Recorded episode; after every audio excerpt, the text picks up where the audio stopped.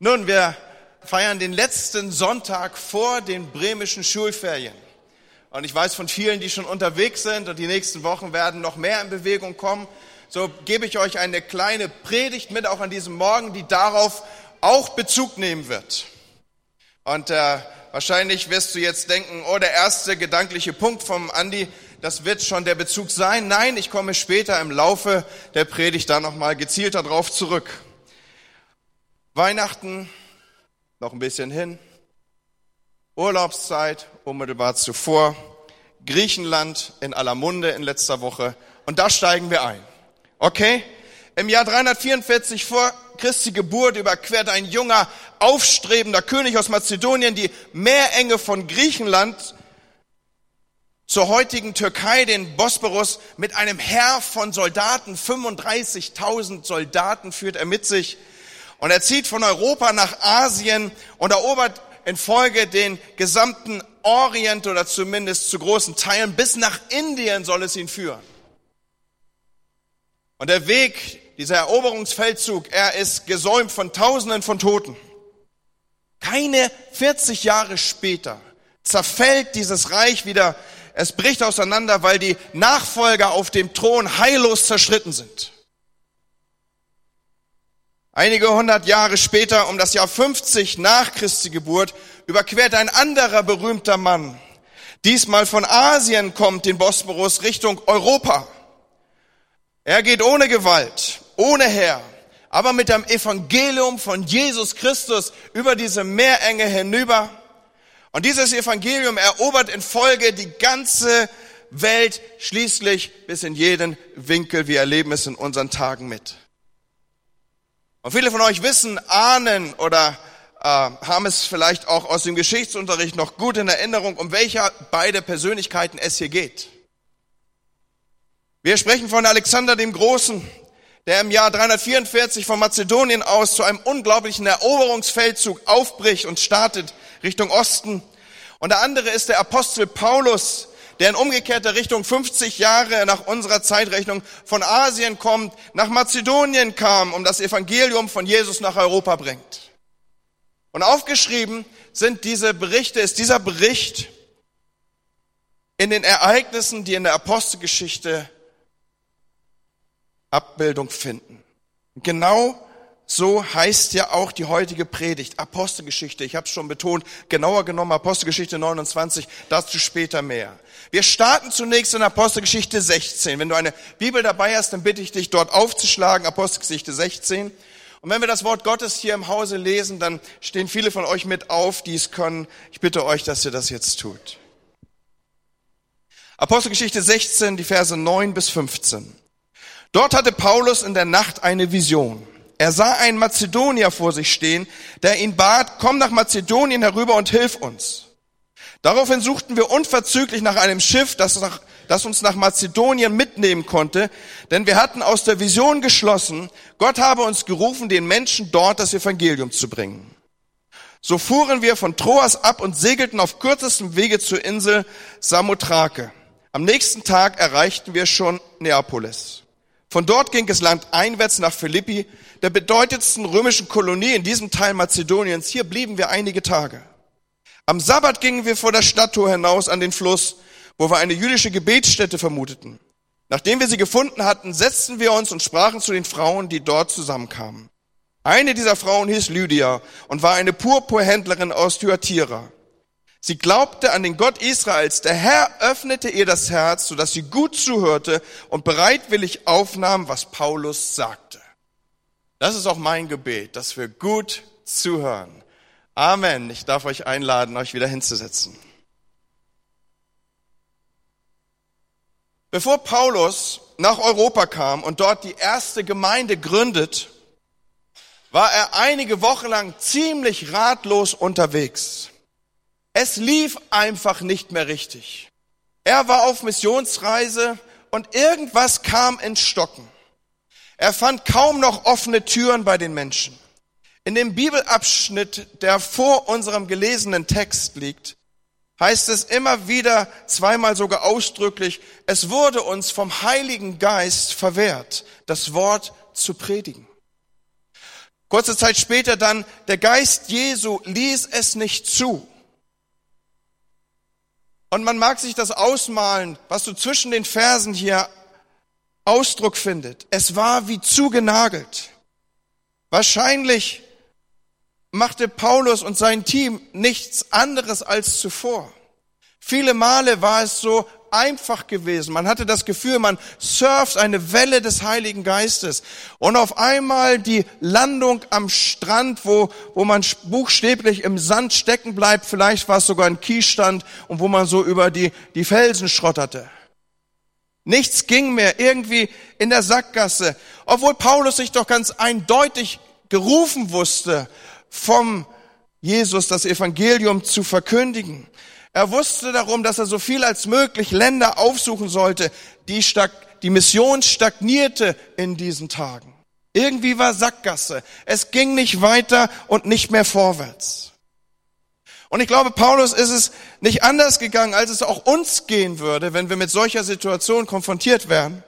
Man wird nervös, man schaut um sich, man ist irritiert, man fragt sich, was ist hier eigentlich los? Und dann in dieser Situation hinein, wo sich, wie ich es eben abgebildet habe, die Situation so verdichtet, da bekommen wir jetzt die Information aus dem Wort Gottes, dann hat Paulus ein, in der Nacht eine Erscheinung. Er hat eine Vision. Ein Mann aus Mazedonien rief von Europa aus darüber nach Asien, komm rüber und hilf uns. Als ich diese Woche mit diesem Text so arbeitete, das war so, schon vorletzte Woche hat der Herr mich irgendwie hingeführt auf diese Begebenheit. Und dann fängt man an, daran zu arbeiten. Und je länger ich mit diesem Text arbeitete und darüber nachdachte, dachte ich, das kommt mir so seltsam vertraut vor. Das kenne ich irgendwie. Da klingelt was bei mir. Das kommt mir bekannt vor, wenn ich mir etwas ganz doll wünsche. Ganz, ganz doll wünsche, dass es weitergehen soll, dass doch die Stagnation aufhören soll, dass es wieder in den Fluss kommen möge, dann, dann träumt man schon mal davon, oder? Oder anders ausgedrückt, dann verfolgen einen diese Gedanken bis in den Schlaf. Mir geht das so, dass ich Dinge oft mit in die Nacht nehme und dann ist es unruhig und dann bewege ich hin und her und dann diskutiere ich von vorne nach hinten. Und Paulus scheint es nicht anders gegangen zu sein. Er nahm dieses sein Anliegen, seine Passion, seine Leidenschaft, seine Wünsche mit in seine Träume und dann hat der Mann halt eine Vision. Der war ja nicht alleine unterwegs. Er hatte ja auch Verantwortung für sein kleines Missionsteam, das im Hintergrund vielleicht so hinter vorgehaltener Hand so ein bisschen rumtuschelte. Ach du liebe Güte, was ist los mit Paulus los? Hat er irgendwie Sünde im Leben? Da ist ein bisschen die Vollmacht raus. Habt ihr nicht auch das Gefühl? Hast du schon gehört? Paulus hatte eine unruhige Nacht. Ich habe die letzten Tage, wie gesagt, mit diesem Text gearbeitet und intensiver gearbeitet, mit den verschiedensten Übersetzungen. Und auch wenn man den Grundtext nimmt, dann kommt man dem ja, was dort steht und was Ausdruck finden soll, sehr, sehr nah. Und der Vers 10 ist in diesem Zusammenhang der interessanteste.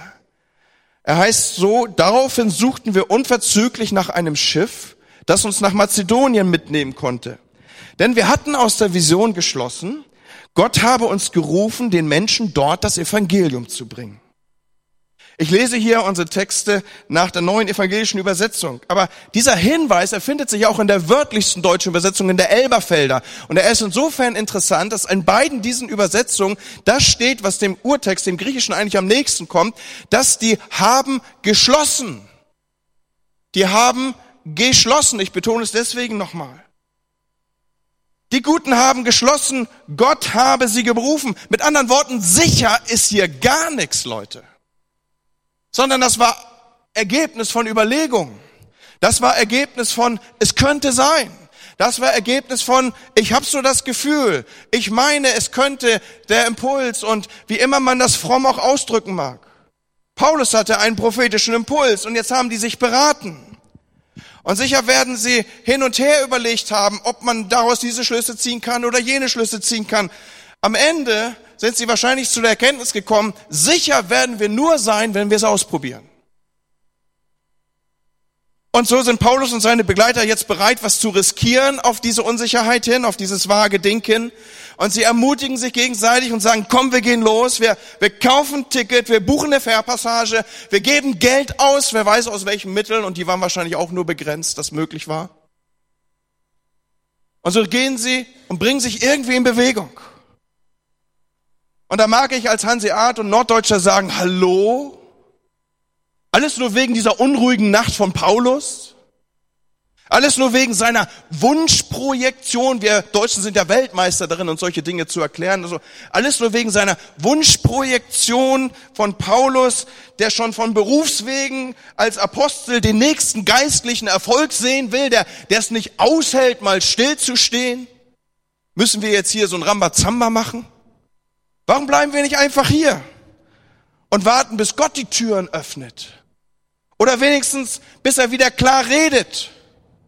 Jetzt müssen wir schon schließen aus irgendeinem Nachtgesicht, was Gott von uns möchte. Und kosten soll es auch was. Nee, nee, nee, nee, nee, nee, von Tickets kaufen war nie die Rede, Paulus. Und damals war das ja auch nicht irgendwie so ein lustiges äh, äh, Falala-Leben, so dass man mal eben so ein Boot bestieg und dann irgendwie auf dem Sonnendeck irgendwie so eine AIDA-Kreuzfahrt äh, rüber nach Europa machte, sondern man wusste, wenn man so einen Kahn betritt, äh, das war mit viel Gottvertrauen verbunden. Und Freunde, halten wir das zu diesem Zeitpunkt mal fest als einen Punkt, den wir hier lernen. Europa wurde missioniert und erreicht, weil eine Gruppe von Leuten dachte, da geht was. Nicht, weil sie 100% sicher waren, nicht, weil sie den Plan bis ins Detail konnten, nicht, weil sie irgendwas, sondern weil sie tief in ihrem Inneren getrieben waren von diesem Gefühl, da geht was. Das kann eine Richtung sein, da ist eine Orientierung, da sehen wir was abgebildet, da, da, da sehen wir irgendwie Gottes Handschrift drin, sein, sein Momentum, lass uns aufbrechen. Wir schlossen, wir sollten nach Mazedonien gehen. Als ich über diese Geschichte nachdenke, da kommt mir eine weitere Geschichte in den Sinn aus äh, dem ersten Samuelbuch, Kapitel 14. Es ist die Geschichte von Jonathan und seinem Waffenträger. Wie gesagt, diese Begebenheit, sie steht im ersten Buch, Samuelbuch, Kapitel 14. Jetzt zu diesem Zeitpunkt werde ich euch, dass ihr sitzen bleibt, nicht wieder aufsteht, auch wenn ich eine längere Textpassage gleich lesen werde. Aber hier ist auch gerade Stillstand im Volk Gottes. Israel sitzt irgendwo fest. Die Umschreibung dieser Textstelle, wer sich da ein wenig auskennt in diesem ersten Samuelbuch, der weiß, man sitzt und hängt auf so einer Klippe fest. Und die Feinde Gottes, in diesem Fall sind es die Philister, die scheinen sich immer mehr auszubreiten. Man hat irgendwie noch so eine Höhe erobert und sich dort festgesetzt, aber die Täler, da zogen die Philister nur so rum, als wenn es ihnen eine Freude wäre. Es ist ein bisschen so, wie man es heute meint wahrzunehmen. Das Christentum und die christlichen Werte und das Evangelium sind irgendwie auf dem Rückzug und die Welt breitet sich immer mehr aus. So auch in der Geschichte hier im Alten Testament. Und man fragt sich, man mag denken, wie kann das gestoppt sein? Wie kann es zum Ende geführt werden? Wer wird dieses unterbrechen können? Wer wird diesen Lauf der Geschichte aufhalten? Und tatsächlich die Geschichte, die hier Abbildung findet in 1 Samuel 14, hier in dieser Geschichte des Alten Testamentes, da geht alles diesen Gang bis, bis, ja, bis. Und jetzt lese ich und steige frontal mit euch ein, 1. Samuel 14, Vers 7. Jonathan zu seinem Waffenträger sagt, komm, wir gehen zum Posten der Philister, der unbeschnitten dort, dort drüben rüber. Vielleicht wird Jahwe etwas für uns tun, denn für ihn spielt es keine Rolle, ob wir wenige oder viele sind. Und der Waffenträger war ein cooler Typ. Die beiden waren eine Einheit und was immer in der Bibel sich als Einheit abbildet, dem ist kaum was entgegenzustellen. Der sagt zu ihm, tu, was du für richtig hältst. Ich bin immer bei dir. Pass auf, sagt Jonathan. Wir gehen ganz offen auf die Männer zu. Und wenn sie dann zu uns sagen, bleib stehen, bis wir bei euch sind, dann bleiben wir stehen und steigen nicht rauf. Wenn sie aber sagen, kommt rauf, dann klettern wir hinauf, denn dann hat Jahwe sie in unsere Hand gegeben. Das soll uns das Zeichen sein. So zeigten sich beide dem Posten der Philister. Sieh da, riefen die Philister. Die Hebräer kommen aus ihren Löchern hervor, in die sie sich verkrochen haben. Die Wachen riefen Jonathan und seinem Waffenträger zu, kommt rauf zu uns, dann werden wir es euch schon zeigen. Da sagte Jonathan zu seinem Waffenträger, steig mir nach, denn Gott hat sie in die Hand Israels gegeben. Auf allen Vieren klettert Jonathan hinauf und sein Waffenträger ist hinter ihm. Was für eine Geschichte, Freunde. Aber da kommt in mir wieder so der Stratege durch. Und vielleicht das ein oder andere an norddeutscher Kontenance. Hallo, Jonathan? Was denn das für ein ausgeklügelter Plan, den du hier zum Besten gibst? Komm, wir zeigen uns mal den Philistern und die Strategie, mit der wir die Klippe erklimmen, ist, wir krabbeln auf allen Vieren hoch. Hallo? Ist das die hohe Schule der Kriegskunst? Ich vermute mal, das war ja eine Klippe, auf der sie so auf allen Vieren hochrechteten, dass, dass die Philister vorne die ersten Plätze, da haben die Tickets verkauft, ja. Die haben gesagt, hier vorne erste Reihe, ja, nicht nur bei ARD und ZDF sitzen wir in der ersten Reihe, auch bei den, bei den Philistern. Die haben sich da wahrscheinlich vorne reingestellt und die haben sich totgelacht. Ja, war wahrscheinlich stinklangweilig die letzten Wochen. Und endlich wird mal Action geboten. Jonathan und sein Waffenträger auf allen Vieren so eine Klippe rauf. Die haben da oben Karten verkauft, so stelle ich mir vor. Das war, das war lächerlich ohne Ende. Aber wie geht denn das hier aus? Vers 13 endet damit, Jonathan schlug die Philister nieder und sein Waffenträger versetzte ihnen den Todesstoß. Offensichtlich ist das Gott völlig Schnuppe. Für Gott ist das nicht wichtig. Was er sucht, ist jemand, der da in seinem Herzen unterwegs ist, der die Umstände sieht, der sieht vielleicht, wie die Welt immer mehr an Macht und Einfluss und an Dingen gewinnt und er, er nimmt das nicht so hin und denkt, naja, was soll man machen, hoffentlich kommt Jesus bald wieder, sondern er sagt, vielleicht wird der Herr was für uns tun. Da ist, da sehe ich so diesen gleichen Geist, den ich bei Paulus sehe, der da abgebildet ist in dieser Truppe in Mazedonien. Die sagen, komm, wir schließen mal daraus. Der, der Herr ist mit uns. Da ist so diese, diese innere Bereitschaft, da ist so dieser innere Kick, da ist so diese innere Unruhe. Lass uns sehen, hier geht was. Alles beginnt damit, dass jemand sagt, da geht was. Vielleicht wird Gott was für uns tun und es spielt keine Rolle, ob es viele oder wenige sind. Gott wird mit uns sein. Und wir wollen immer den besten Plan. Und dann am besten noch ohne jegliches Risiko. Paulus und seine Leute gehen los, weil sie eine Ahnung haben, da geht was. Sie schlossen aus dem Bild von Paulus, lass uns rüber machen nach Mazedonien.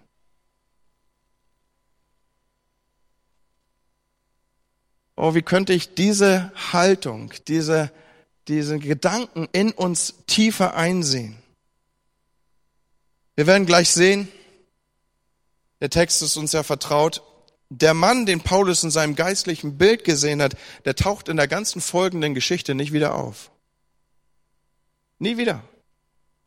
Sie treffen Leute, aber Frauen. Aber Männer und am wenigsten den, den Paulus in seiner Vision gesehen hat. Fehlanzeige. Wir hätten wahrscheinlich Paulus längst als falschen Propheten überführt und hätten gesagt, okay, jetzt haben wir Geld investiert, wir haben so eine wilde Passage hinter uns und Segeln und Tralala und, und äh, das haben wir auch noch hier über den Kontinent gemacht. Wo ist denn jetzt dein Mann hier? Und dann suchen die rum und jetzt finden sie so eine Truppe Frauen. Also spätestens da darf man ja alttestamentlich den Stein heben, weil einen falschen Propheten durfte man ja umbringen.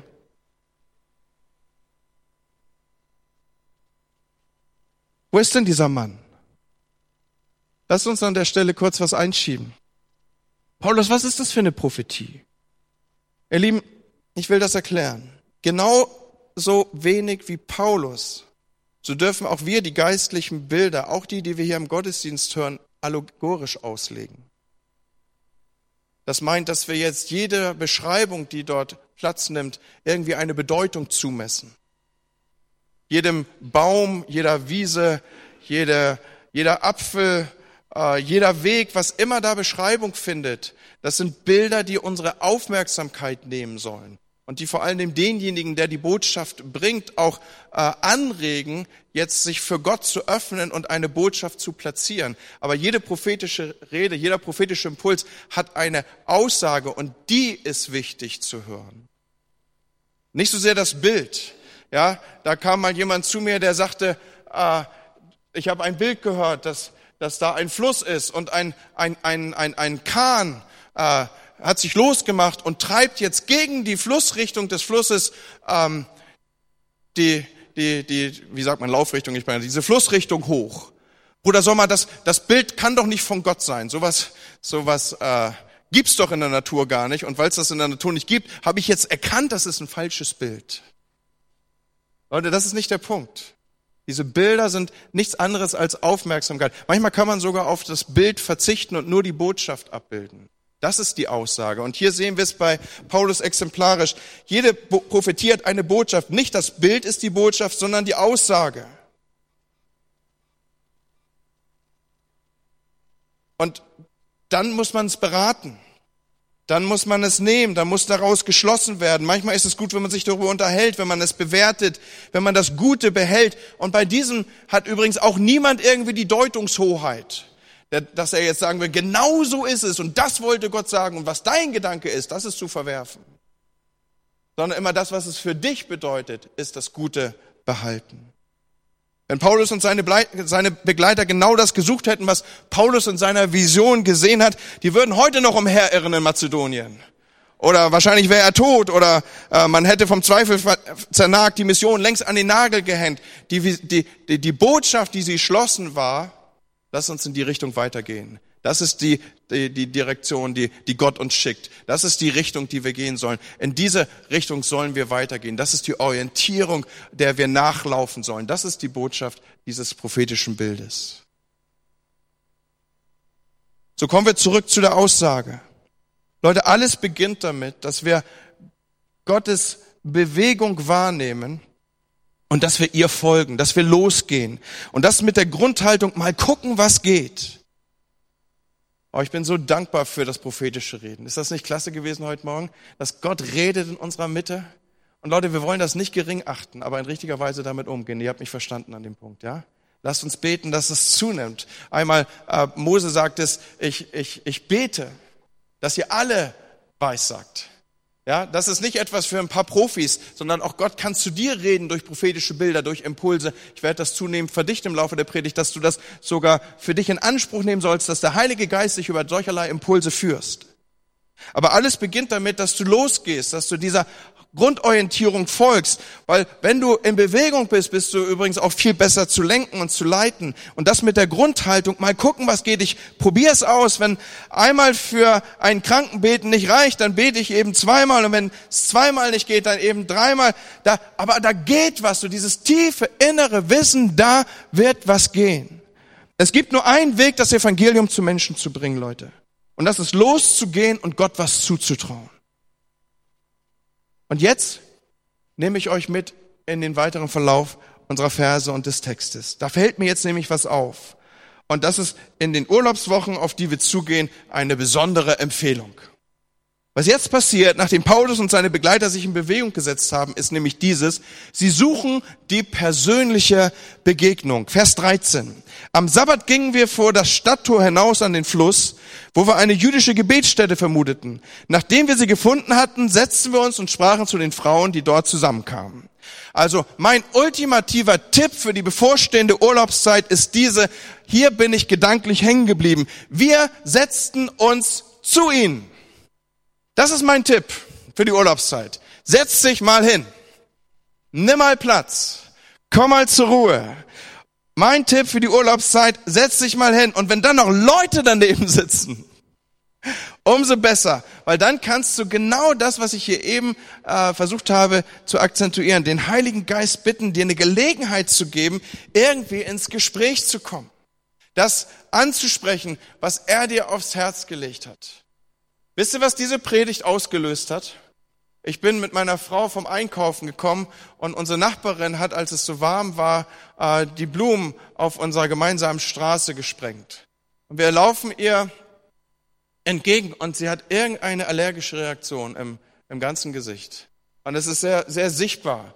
Und gerade für Frauen ist das ja äh, besonders schwer, wenn, wenn da so, ja, Entstellung ist jetzt das falsche Wort, aber wenn, wenn das so sichtbar ist dann, dann ist das beeinträchtigend und einschränkend in jedem Bereich des Lebens. Und sie erzählt uns, dass sie irgendwie bei vier, fünf Ärzten war und zwei Heilpraktiker aufgesucht hat. und ich stehe so ein bisschen auf Abstand, meine Frau spricht stärker mit ihr und die ganze Zeit redet der Heilige Geist zu mir, bete für sie. Ich denke, Jesus kann ich doch nicht machen hier. Ich bin hier, jetzt lebe hier 15 Jahre, also ich kann doch nicht einfach da hingehen und beten. Ja? Und dann, und die ganze Zeit redet der Heilige Geist zu mir, bete für sie, leg ihr die Hände auf. Und dann habe ich mich umgeguckt und habe unseren neuen Nachbarn in den Garten geguckt, der hat da draußen mit seinem Hund gespielt. Und ich sage, nee Herr, der findet sowieso, dass ich ein komischer Typ bin. Ich fange doch jetzt nicht an, für die zu beten und hier auf der Straße die Hände aufzulegen. Und soll ich euch was sagen? Ich habe gekniffen. Und dann lag ich abends im Bett und habe mit dem Heiligen Geist rumgehandelt und habe gesagt, Herr Jesus, gibst mir eine zweite Chance? Und ich hoffe und bete, dass wenn ich eine zweite Chance kriege, dass ich dann nicht wieder, äh, ihr wisst schon, was ich meine, ja. Aber wisst ihr so, ich, ich, ich glaube, dass Gott zu uns redet. Und keine Ahnung, was passiert wäre, wenn ich ihr die Hände aufgelegt hätte und, und irgendwas Cooles wäre passiert, ja. Das soll es ja geben, ne? So. So, also mein Tipp für die Urlaubszeit. Setz dich hin und komm ins Gespräch, weil persönliche Begegnung, es ist, es ist das Prinzip Gottes, das Evangelium auszubreiten. Und dann reden wir davon, was Gott im Leben mit uns macht. Und weißt du was? Ich glaube, dann, dann hast du einen Abenteuerurlaub vor dir dann hast du einen richtigen Abenteuerurlaub vor. Das sind dann die Geschichten, aus denen die Apostelgeschichte besteht. Nichts anderes ist doch dort aufgeschrieben. Wir eierten durch die Gegend und es war wie zugenagelt. Und wir kamen hierhin und dort und wir wussten nicht weiter. Und dann hatten wir eine unruhige Nacht und dann haben wir gedacht, komm, wir machen einen Segeltörn nach Mazedonien. Und dann sind wir Mazedonien ein bisschen draußen rumgelaufen und haben im Fluss gesehen und da waren nette Damen und da haben wir uns dazugesetzt.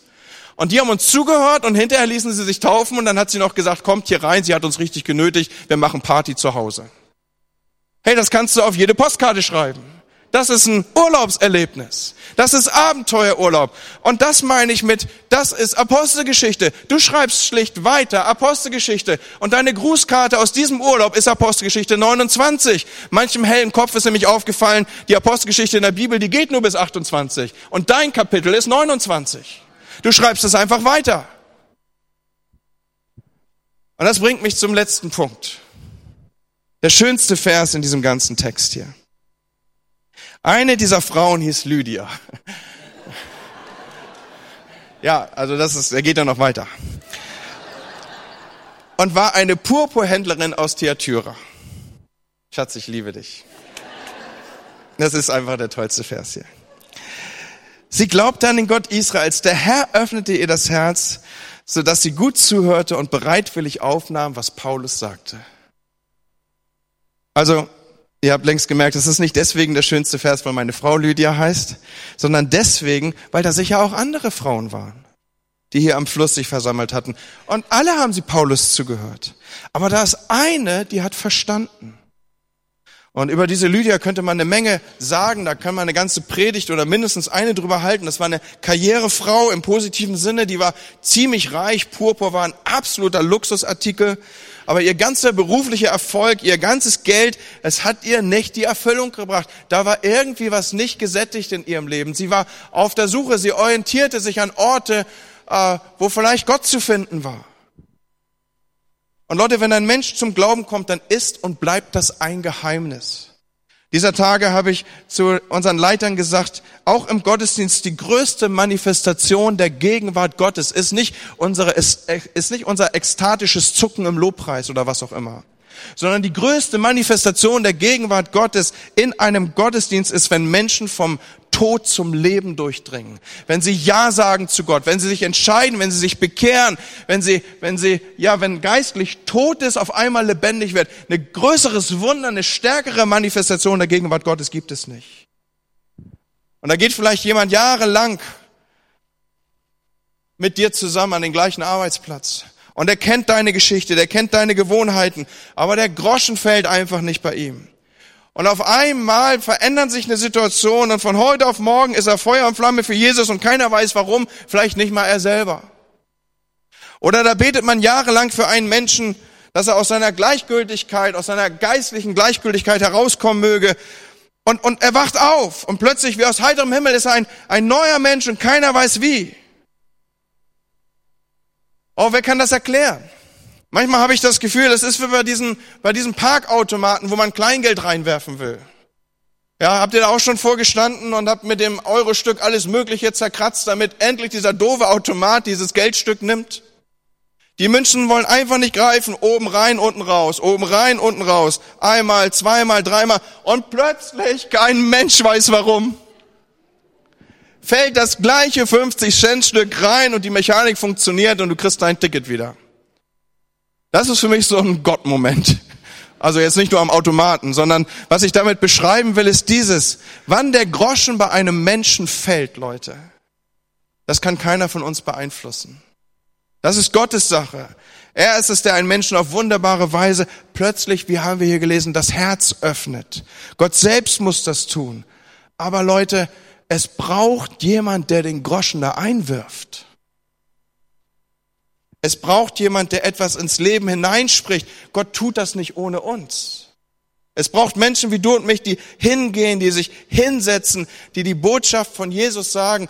Und lass mich an dieser Stelle, ich bin jetzt in den folgenden Sonntagen dreimal nicht da, weil ich Urlaub habe. Das darf ich euch jetzt hier nochmal so mit in die Urlaubszeit schicken. Ich glaube, die Zeit ist reif für was anderes. Ich glaube, die Zeit ist reif, dass wir kühn werden, dass wir losgehen, dass wir ausprobieren, dass wir Menschen sagen, komm doch mal mit in meine Kirche. Ich glaube, dass dich die Impulse des Heiligen Geistes dahingehend verdichten über unserem Land, aber auch wenn ich die prophetische Rede in unserem Hause hier bündeln wollte und sollte und ich sollte eine Richtung geben, dann geht es ganz klar in eine Richtung. Macht euch bereit dafür, dass eine andere Zeit angebrochen ist. Und ich glaube, diese Zeit hat etwas mit unserer Kühnheit zu tun. Diese Zeit hat etwas damit zu tun, dass wir aufstehen und unseren Glauben teilen, dass wir ohne Angst reinsprechen, dass wir ohne Angst für Leute beten, dass wir das das Übernatürliche in das Natürliche ziehen und einfach erwarten, dass uns das Übernatürliche natürlich begleitet. Das glaube ich, dass diese Zeit reif ist. Wenn ich mich mit den prophetischen Impulsen der letzten Wochen beschäftige, die uns darauf hinführen, Leute, dann ist es an der Zeit, Apostelgeschichte 29 weiterzuschreiben. Und zwar jeder von uns bringt seinen Part da rein. Die Zeit ist reif. Und Dinge passieren im Reich Gottes. Immer dann, wenn die Zeit erfüllt war. So lesen wir im Lutherdeutsch. Und die prophetischen Impulse sprechen für mich da eine deutliche Sprache. So, was möchte ich tun? Ich möchte euch senden in eure Umgebung, wo ihr nicht den letzten Punkt und letzten Aspekt von Sicherheit habt.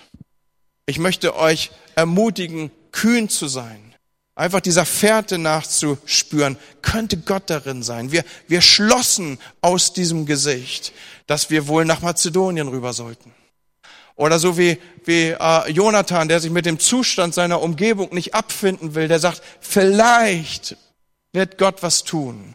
Ihm ist es doch egal, ob wir viel oder wenige sind. So, ich möchte, dass wir in dieser kühnen Weise einfach losgehen. Und ich bin sicher, wir werden großartige Kapitel und Kapitel schreiben in der Apostelgeschichte, die weitergeht. Und das werden Urlaubsgrüße der ganz besonderen Art. Dafür will ich beten. Leute, die Zeit ist reif. Amen. Amen. Heiliger Geist, ich bete, dass du dieses dein Wort tief in uns senkst und versiegelst, Herr. Herr, ich bete für mich um Kühnheit und für alle meine Geschwister. Ich bete darum, Herr, dass, dass wir die Zeichen der Zeit erkennen, dass wir schließen. Du öffnest Türen, du weißt uns Wege und dass wir ihnen nachspüren und ja auch mit Risiko sie gehen, Herr. Herr, nimm diesen Geist weg von uns, der uns zurückhalten will.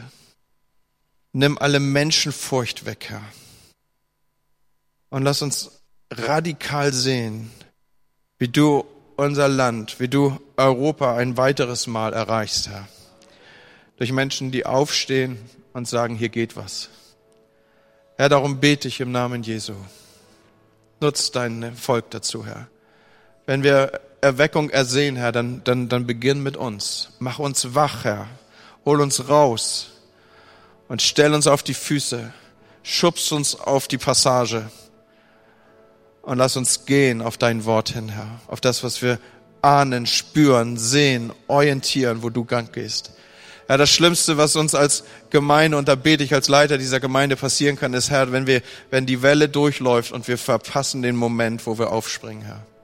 Herr, ich bete, dass wir dieses Gnadenjahr des Herrn nehmen und dass wir aufschwingen uns wie Adler, Herr, dass wir einsteigen in die Welle.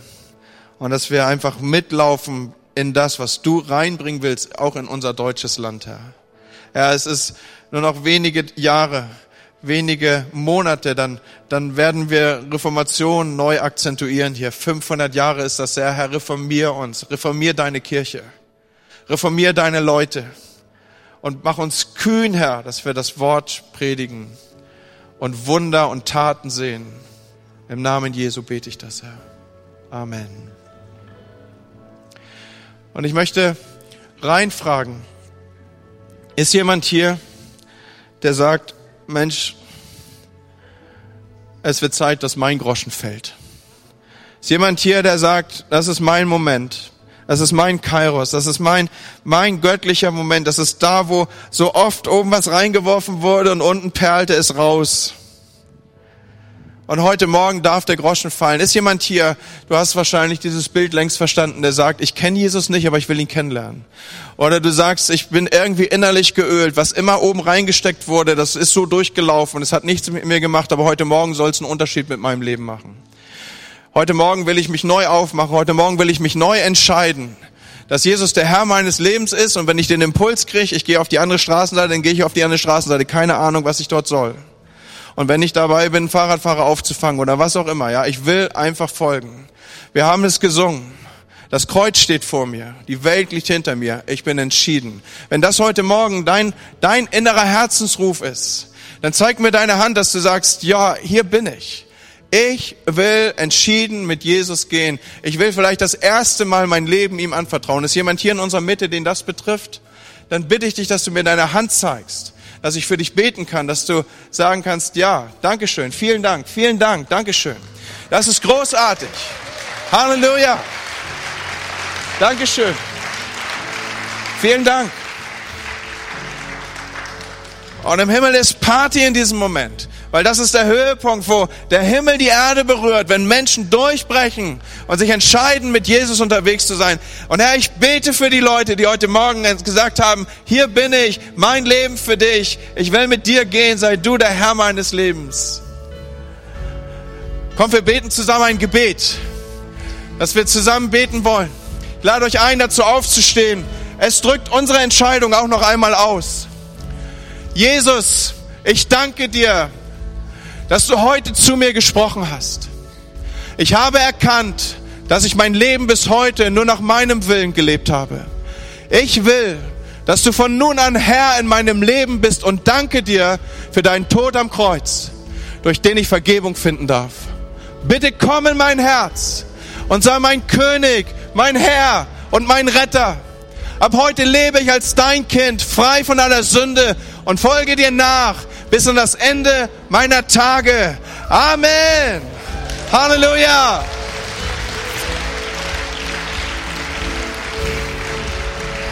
Und so spreche ich, dass der Herr euch segne und euch behüte.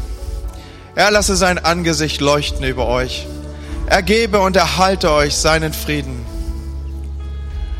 Und ich sende euch in euren Gottesdienst Menschen mitzuteilen und zu sagen, Gott hat gute Gedanken über sie. Ich entsende euch in die Urlaubszeit. bete, dass der Herr euch bewahre, euch behüte auf allen Wegen, dass ihr Geschichte schreibt im benannten Sinne und dass ihr gut und erholt zurückkommt. Dieser Gottesdienst geht zu Ende, aber deiner startet. Und dazu segne ich dich im Namen Jesu. Amen.